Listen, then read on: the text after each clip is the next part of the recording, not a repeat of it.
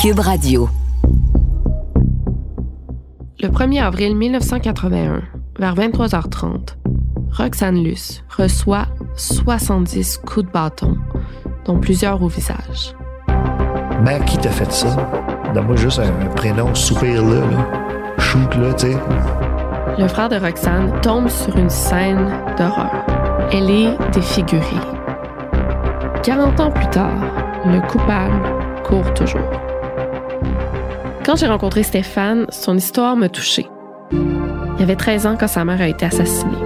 Je regardais ma grand-mère qui pleurait beaucoup. Je regardais mes oncles qui me disaient Inquiète-toi pas, on va s'en sortir.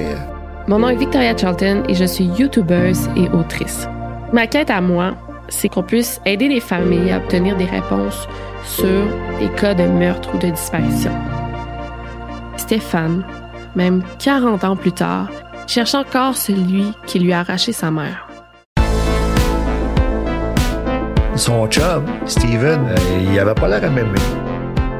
Il y a certains indices qui auraient pu être très précieux qui sont souillés.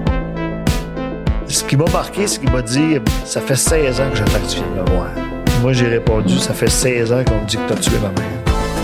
Ce que je vais me rendre compte, c'est qu'il y a beaucoup d'éléments étranges dans ce dossier-là.